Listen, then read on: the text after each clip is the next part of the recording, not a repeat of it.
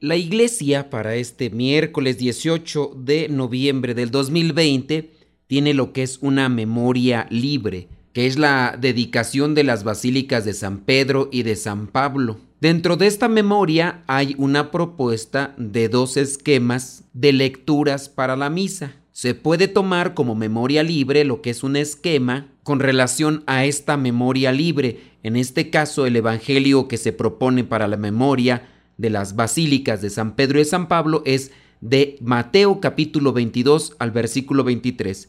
Pero también es miércoles del tiempo ordinario, estamos en la semana número 33 y también se propone lo que es Lucas capítulo 19 versículos del 11 al 28. Esto se los comparto para que no vaya a suscitarse una confusión y que yo me equivoqué o que los otros se equivocaron. Pueden ser dos evangelios para el día de hoy. Yo en este caso voy a escoger como memoria libre lo que vendría a ser el evangelio propuesto para el miércoles de la semana 33 del tiempo ordinario. En estos momentos vamos a escuchar la palabra de Dios. Dispón tu corazón para que el mensaje llegue hasta lo más profundo de tu ser.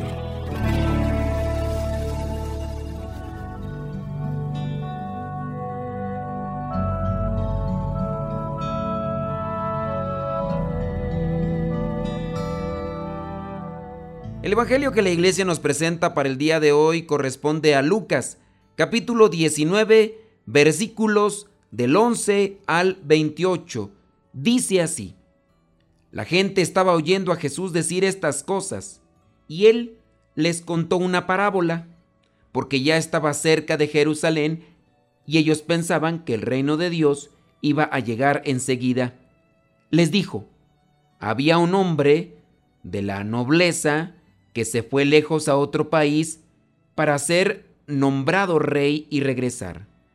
Antes de salir llamó a diez de sus empleados. Entregó a cada uno de ellos una gran cantidad de dinero y les dijo, haga negocio con este dinero hasta que yo vuelva. Pero la gente de su país lo odiaba y mandaron tras él una comisión encargada de decir, no queremos que este hombre sea nuestro rey. Pero él fue nombrado rey y regresó a su país. Cuando llegó mandó llamar a los empleados a quienes había entregado el dinero para saber cuánto había ganado cada uno. El primero se presentó y dijo, Señor, su dinero ha producido diez veces más. El rey le contestó, Muy bien, eres un buen empleado. Ya que fuiste fiel en lo poco, te hago gobernador de diez pueblos. Se presentó otro y dijo, Señor, su dinero ha producido cinco veces más. También a éste le contestó, Tú serás gobernador de cinco pueblos. Pero otro se presentó diciendo, Señor, aquí está su dinero. Lo guardé en un pañuelo, pues tuve miedo de usted porque usted es un hombre duro, que recoge donde no entregó y cosecha donde no sembró. Entonces le dijo el rey, empleado malo, con tus propias palabras te juzgo. Si sabías que soy un hombre duro que recojo donde no entregué y cosecho donde no sembré, ¿por qué no llevaste mi dinero al banco para devolvérmelo con los intereses a mi regreso a casa? Y dijo a los que estaban allí, quítenle el dinero y dénsenlo al que ganó diez veces más. Ellos le dijeron, Señor, pero si él ya tiene diez veces más. El rey contestó, Pues les digo que al que tiene, se le dará más, pero al que no tiene hasta lo poco que tiene, se le quitará. Y en cuanto a mis enemigos, que no querían tenerme por rey, tráiganlos acá y mátenlos en mi presencia. Después de decir esto, Jesús siguió su viaje a Jerusalén. Palabra de Dios, te alabamos Señor. Escuchar tu palabra es inicio de fe en ti, Señor. Meditar tu palabra es captar tu mensaje de amor. Proclamar tu palabra, Señor, es estar embebido de ti proclamar tu palabra, Señor, es ya dar testimonio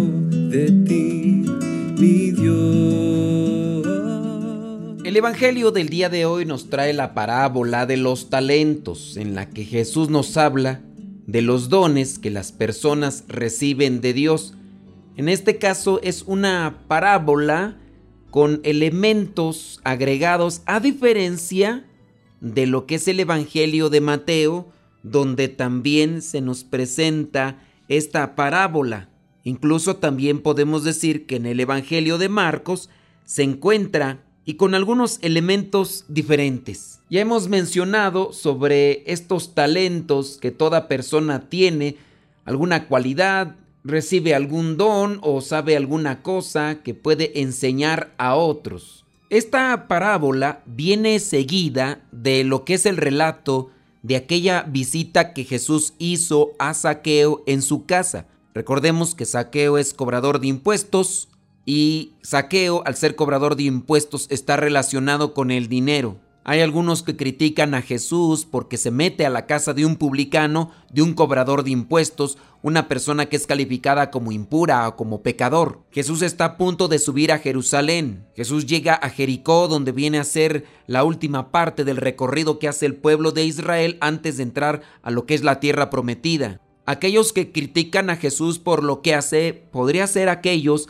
que no quieren que aquel que va a ser nombrado rey llegue como tal a serlo. Y por eso dice ahí en el versículo 11 que la gente estaba oyendo a Jesús decir estas cosas. Se refiere a lo que son los versículos antes cuando habla Jesús de saqueo, donde dice que por comportarse así ha llegado la salvación a esa casa y que también Saqueo es hijo de Abraham. Y está platicando eso y Jesús introduce una parábola porque también quiere darles una enseñanza a los que le están escuchando y en este caso confrontar a aquellos que solamente se la pasan criticando. Había un hombre de la nobleza, se fue lejos a otro país a ser nombrado rey y aquí dice que llama a 10 de sus empleados y ya le entrega a cada uno de ellos la gran cantidad de dinero, no es una poca, es gran cantidad para que ellos hagan negocio. En la parábola de Mateo describe que solamente eran tres personas. Señala que iba a hacer un viaje, no sabe por qué, solamente iba a hacer un viaje,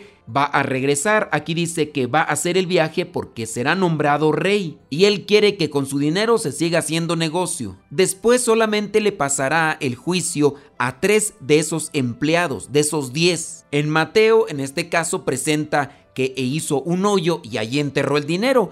En este caso, aquel que era malo y perezoso dice que lo que hizo fue meter el dinero en un pañuelo. Como ya se los hemos compartido también en otros momentos, los números en la Biblia tienen un significado. Y es interesante, por ejemplo, aquí notar que llamó a 10, dice, de sus empleados este que iba a ser nombrado rey. Miren, el número 10 entendiéndolo así. En el libro del Génesis, en este caso en el capítulo 1, nos encontramos con esta frase, Dios dijo, en el capítulo 1, y se presenta ahí 10 veces. ¿Qué podemos interpretar con esto? Es un testimonio de su poder creador. Después encontramos que Dios da a Moisés los 10 mandamientos que van a servir para el pueblo, para el hombre. Con este momento se puede interpretar que el 10 representa la responsabilidad del hombre para guardar los mandamientos. El diezmo, en este caso, es una décima parte de nuestras ganancias y es en su caso un testimonio de nuestra fe en el Señor, que es lo que se debe de entregar el diezmo para ayuda de las cuestiones de la iglesia. El 10 sería catalogado dentro de los números perfectos, porque también hay números imperfectos. Pero teniendo en cuenta lo que es el pasaje y la parábola, es del compromiso del hombre con Dios a responsabilizarse de aquello que le entrega. De ahí entonces adquiere un peso fuerte para una interpretación sana en este pasaje donde Dios manifiesta que responsabiliza a sus hijos para que con lo que les entrega ellos lo multipliquen. Es un llamado de Jesús para que también las personas que le están escuchando en aquel lugar, en la casa de saqueo, trabajen, se esfuercen para que también logren algo en la vida. Hablando de los dineros, que es también un bien que recibimos y que a veces no sabemos administrar. No llevamos un orden en la casa de cuánto dinero entra y cuánto dinero sale y cuánto tengo que gastar. Yo considero, y a lo mejor me equivoco en el juicio y pido perdón sobre eso, pero considero que muchas personas están envueltas en una pobreza por no saber administrar algo de dinero que llega a sus manos. Mucha gente que vive en la pobreza también está inmersa en los vicios. El poco dinero que en ocasiones puede entrar lo utiliza o lo gasta de manera desmedida sin tener precaución en qué está gastando ese dinero. No necesariamente tenemos que decir que una persona pobre tiene que estar relacionada con los vicios. O en su caso, una persona que sea pobre y al no tener suficientes estudios o preparación tendría que estar sin conocimientos de cómo hacer una buena economía o buena administración de ese dinero que llega a sus vidas. Entendiendo la situación en la que nos estamos viendo envueltos, estamos llamados a la austeridad al poder quizá replantear las nuevas formas en las que tenemos que administrar el poco dinero que está llegando por esta situación tan agobiante y, y, desesperante. A veces nuestros ambientes de comodidad o de confort que no queremos abandonar son los que nos llevan a una angustia. Pero hay que entender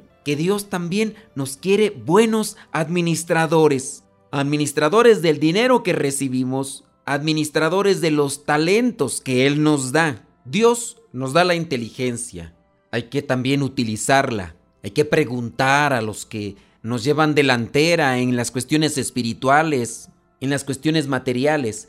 A veces nos dejamos llevar más por la envidia al conocer a aquellas personas que han realizado aquellas cosas que a lo mejor nosotros añoramos, aquellas cosas que a lo mejor hemos soñado. Y ciertamente hay personas que de la noche a la mañana pueden tener aquello que ni siquiera soñaron. Y cuando no hay una mentalidad madura, estas personas prácticamente se vienen a desorbitar. El caso, por ejemplo, de muchos talentosos que alguien les descubrió su talento en la actuación o en la cantada y de la noche a la mañana comienzan a caminar sobre las nubes o también algunos que están involucrados en el ambiente deportivo. Y muchos de ellos a veces terminan como al principio, sin nada, porque no supieron tomar consejo de quien les llevaba delantera, no supieron administrar ni el dinero ni el talento que tenían. Cantar bien, no toda la vida, llegará un momento en el que sus cuerdas vocales ya no podrán dar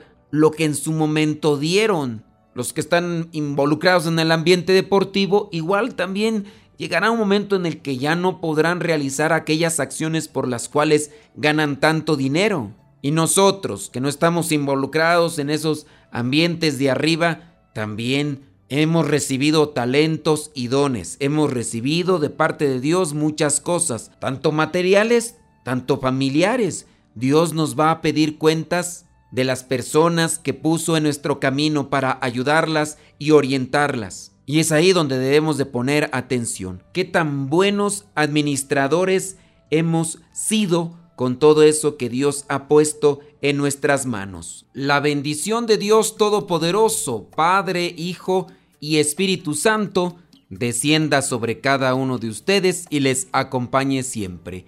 Vayamos a vivir la palabra. Lámpara es tu palabra para mis pasos, luz en mi sendero. Lámpara es tu palabra para mis pasos, luz en mi sendero. Luz, tu palabra es la luz. Luz, tu palabra es la luz.